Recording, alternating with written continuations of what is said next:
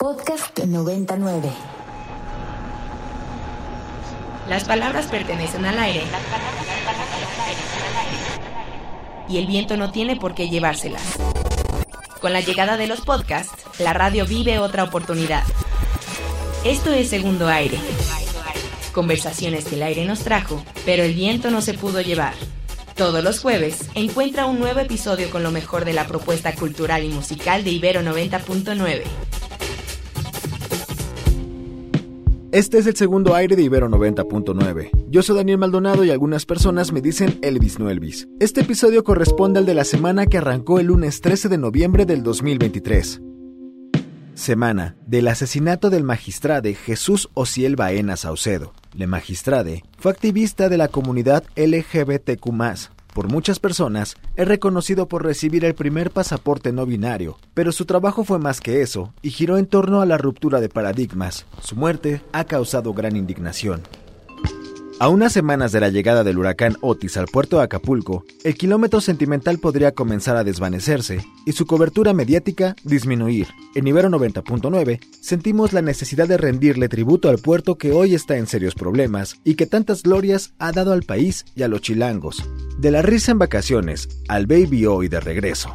Así que hicimos nuestro Acapulco en la cabina, en alianza con la revista Marvin, Radio Chilango, Sopitas.com, Warp, Indie Rocks, Gato Pardo, y Nexos, convocamos a nuestra audiencia a solidarizarse con las personas afectadas por el huracán. A lo largo de 12 horas de transmisión, profundizamos en los diversos ejes que atraviesan la compleja situación acapulqueña. Hablamos de narrativas impuestas y tergiversadas, de los problemas estructurales, de las falsas ideas sobre el gran turismo, de la violencia en el estado de Guerrero y también de la calidez de su gente y de sus hermosas playas.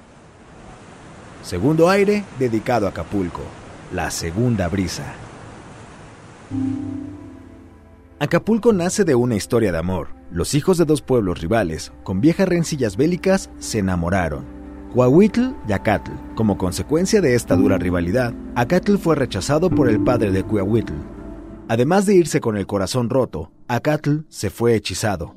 Las lágrimas de sus ojos jamás iban a detenerse por la maldición que el padre de Coahuitl impuso sobre él. La familia de ella pertenecía al pueblo Yope, su papá era el jefe y anteriormente habían sido desplazados y derrotados por la familia de Acatl. Acatl significa carrizo.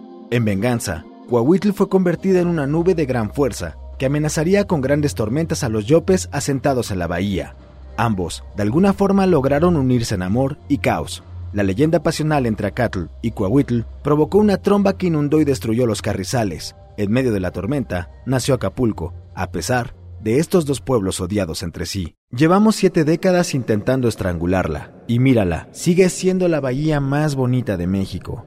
Escribió Julian Herbert, escritor y poeta oriundo del puerto en su texto Acapulco Timeless, publicado en Letras Libres. Julián está ligado a la arena y al mar, especialmente como un espacio donde se encuentran sus amistades, quizá lo más valioso que puede existir. En nuestro Acapulco en la cabina, Rox Aguilar y Ana Valencia, la vampiresa, hablaron con Julián sobre su sentir después del desastre de Otis. Lo primero que, me viene a la, cabeza es este sentimiento de, desasosiego constante, ¿no? El, desasosiego constante de dónde están, dónde están las personas, dónde están los objetos, los lugares, qué pasó con la, pregunta, hay una, es una pregunta poética, el, el eh, Ubisunt, es un tópico de la literatura, ¿no? ¿Dónde está algo? Y, creo que en este momento, para muchos de nosotros, el dónde están las cosas del puerto es, eh, es muy, muy, es múltiple, ¿no? Llega por todas partes. Esa es una primera sensación. Ahora, también, también tengo el sentimiento encontrado cuando empezaron a llegar las noticias de desastre. La vez anterior que hablé justo en, en, Ibero, eh, decía yo que mi, mi, gran, mi gran esperanza era la capacidad de la solidaridad de los costeños. Contaba un poco cómo la gente del barrio está construyendo su propio eh, sus propios canales para informar dónde hay agua, dónde hay señal, dónde, pues, cómo resolver los problemas cotidianos, ¿no? Entonces también tengo esa perspectiva, la de que el pueblo guerrerense es eh, solidario y fuerte. Describe Julián Herbert en Acapulco Timeless.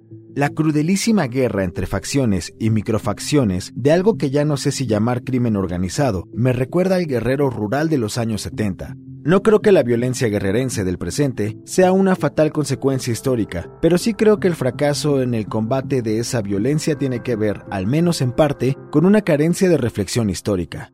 ¿Este ejercicio reflexivo pudo ser el antídoto contra una debacle anunciada? Seguimos escuchando al poeta Julián Herbert, conversando con Rox Aguilar y Bampi en el segundo aire dedicado al puerto. Reconstrucción que yo creo que va a ser mucho más larga de lo que están diciendo, por supuesto, las autoridades. No, o sea, creo que del lado de las autoridades, y no quiero hacer ninguna declaración eh, lo, que más me pesa luego es que esto suena como que uno está tomando partidos y, no me interesa tomar ningún partido. Me parece que eso lo dije en, el texto de en Acapulco Timeless, está descrito el deterioro del puerto durante décadas de políticas irresponsables para con la ciudad. No es una responsabilidad, ese nivel de destrucción no es una responsabilidad exclusiva de este sexenio, pero sí hay un acumulado y, es, y eso no, no se ha revertido. Y creo que lo que están diciendo ahorita no va a revertir menos la actitud que están teniendo, porque aquí quisiera nada más dejar como pasar muy, muy rápido esto. Estamos hablando de Acapulco y estamos hablando del puerto. Yo creo que la mayor parte de los acapulqueños y los guerrerenses no lo están viendo así, porque estamos hablando de una comunidad muy conectada, con pequeñas comunidades Acapulco está hecho de un nivel de migración interna súper intenso. El, lado del perímetro de está lleno de gente de la Costa Chica. No quiero ni pensar cómo están esas familias. Entonces, el tema es bien complejo en términos de qué va a pasar materialmente con la infraestructura y la producción y, la, y, el ámbito laboral, pero también con la, con la, forma de vida de la gente, la, la, vida cotidiana en el puerto y en, los, en el entorno, en el entorno rural y semirural del puerto, que es algo que creo que no estamos trayendo a a la conversación y yo creo que a los guerrerenses es una cosa que nos tiene un poco los pelos de punta.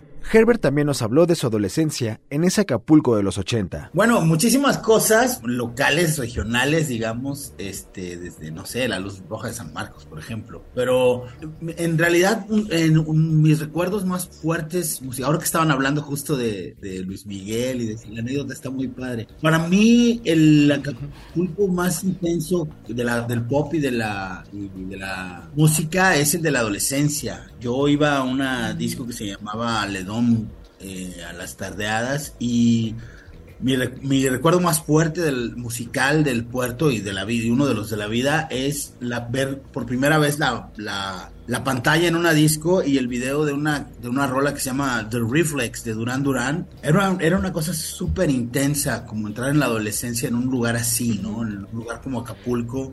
había todavía en los años 80 una, una tensión muy fuerte y como esta idea de lo, del porvenir y para mí esa experiencia es muy intensa porque está conectada inmediatamente después de, esta, de esta etapa vino el terremoto. Entonces, para mí están conectados esos dos momentos. ¿no? Nuestros radioescuchas retribuyeron con donativos. Recomendamos hacerlos a la Cruz Roja Mexicana, UNICEF México, Save the Children, Médicos Sin Fronteras y Oxfam. Hasta este segundo aire que hoy es una brisa de mar, llegó la voz de la poeta Brenda Ríos. Ella platicó con Vale Estrada, ahora locutora de Reactor 105. Por cierto, felicidades por sus 19 años a nuestros amigos de Joco, pero formada en nuestra querida 99. Junto a ella estuvo Fidel Herrera, locutor de Chill Pill, Brenda Ríos ha dedicado parte de su vida a retratar el puerto a través de sus palabras. ¿Cómo fueron las primeras entregas y muestras de apoyo comunitario después de la llegada de Otis? A los primeros días, con unos amigos escritores que viven en la Ciudad de México, pero son de allá, organizamos una primer caravana que sí se hizo y ellos entraron, ellos entraron por la zona de Tres Palos, que es en la periferia. No había llegado nadie del ejército, nadie a dar despensas. Y pues al menos hicieron entrega de víveres con su comunidad y luego llegaron, me hicieron el favor de llevar víveres hasta mi calle, que tampoco había llegado nadie de ayuda, ¿no? O sea, este, estuvo, estuvieron mucho tiempo y siguen muchas colonias, estoy hablando de hacia pie de la cuesta, que también fue devastado. Este, bueno, yo soy de la zona tradicional, que, que ya hay luz en algunos lados, pero no en todos, y no hay agua, ¿no? Entonces apenas comienzan a, reabrir las tiendas, que por cierto muchas tiendas, las, las que no son de cadena, las tiendas de, de, colonia, de barrio, estaban vendiendo todo al tres veces más caro, ¿no? Un kilo de tortilla te salían 70 pesos, ¿no? Sí, Para que te vean también de que la gente ve una oportunidad y, abusa, ¿no? Entonces tú tienes aquí las muestras de solidaridad más tremendas y también pues la... Sí, el lado contrario, ¿no? Exacto, la demostración de lo humano feo, ¿no? Por supuesto. Pero comienza poco a poco. Lo más difícil es buscar ayuda hacia las, hacia las zonas altas de Acapulco, o sea, las zonas céntricas, pero altas. O sea, es decir, si la, la, ayuda llega a la costera, por ejemplo, Costa Azul, que es parte del centro de la zona dorada, que está muy bien cuidado, fue los primeros que tuvieron luz, tienen agua, los vecinos se ayudan. Hay muchísimas entregas de ayuda y hay muchos centros de acopio, hay albergues, hay comedor, comedor comunitario pero para que suban hacia los cerros y hasta las colonias más eh, clase, ¿no? De clase trabajadora, pues es muchísimo más difícil, ¿no? Existen muchos Acapulcos, algunos incluso imaginarios. Entre ellos está el congelado en las glorias del siglo pasado, que convive con el moderno repositorio de turistas. Ambos, devastados por la naturaleza y que dejan al descubierto los contrastes entre uno y otro. Porque eh, yo lo que digo es que Acapulco ya estaba un poco abandonado y sobre todo la zona del Dorado hacia la, hacia la zona tradicional, ¿no? El hotel que a mí me gustó mucho, que es Los Flamingos, que en los años 40 pues recibí, ahí a todos los actores y actrices de Hollywood, ¿no? Ahí este, el Tarzán eh, se volvió loco, entonces este, ahí tenía su casa. Entonces, estos mitos de la, ahora sí que estos mitos antiguos, como si fueran griegos, ya no existen en el Acapulco reciente, en el Acapulco contemporáneo, que es un Acapulco pues muy derruido, muy abandonado, como que el, como que el mundo se concentró en vamos a un Acapulco y nos vamos a Punta Diamante y concentramos ahí todo, que allá todo funciona, allá no se meten a las casas a robar, y si se meten pues nadie lo dice, ¿no? Allá no hay cobro de piso, entonces tú tienes tenemos, estamos lidiando con Acapulcos dispares, como si fueran dos países, ¿no? Entonces, por supuesto que yo entiendo que la ayuda va a ser prioritaria y la reconstrucción de los hoteles. El Princess acaba de declarar que va a llevar, va a estar cerrado el hotel por dos años en lo que se reconstruye, ¿no? Y el Princess es el primer hotel que requiere, que recibe en Acapulco la categoría de, de gran turismo. O sea, en, aquel, en los años 80, pues imagínate, era como el primer hotel de lujo, uno de los primeros hoteles del país. Y tú tienes este lugar que vivió de un glamour y que ahora lo tienes eh, triste, abandonado, ¿no? Con un toque de queda, con señoras del mercado que venden tomates y les cobran 100 pesos por el día por tener su puesto y pagan ellas al ayuntamiento y pagan a la extorsión. Entonces es muy difícil de, de conciliar la...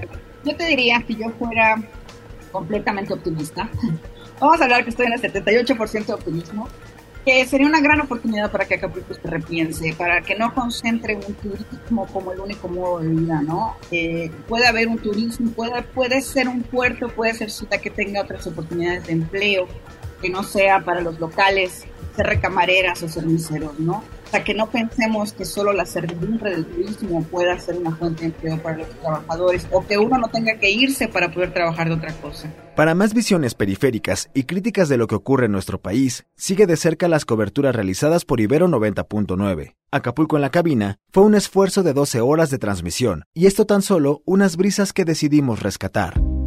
Normalmente no hago esto, pero hoy quiero recomendarte dos podcasts de Ibero 90.9 para conocer a profundidad lo que ocurre en Acapulco. Control de Cambios, nuestra alianza con la revista Nexos, dedicó su episodio número 10 a las distintas caras de Acapulco. Date cuenta, hizo lo propio. Alex Domínguez estuvo presente y sobrevoló la costa en una cobertura especial.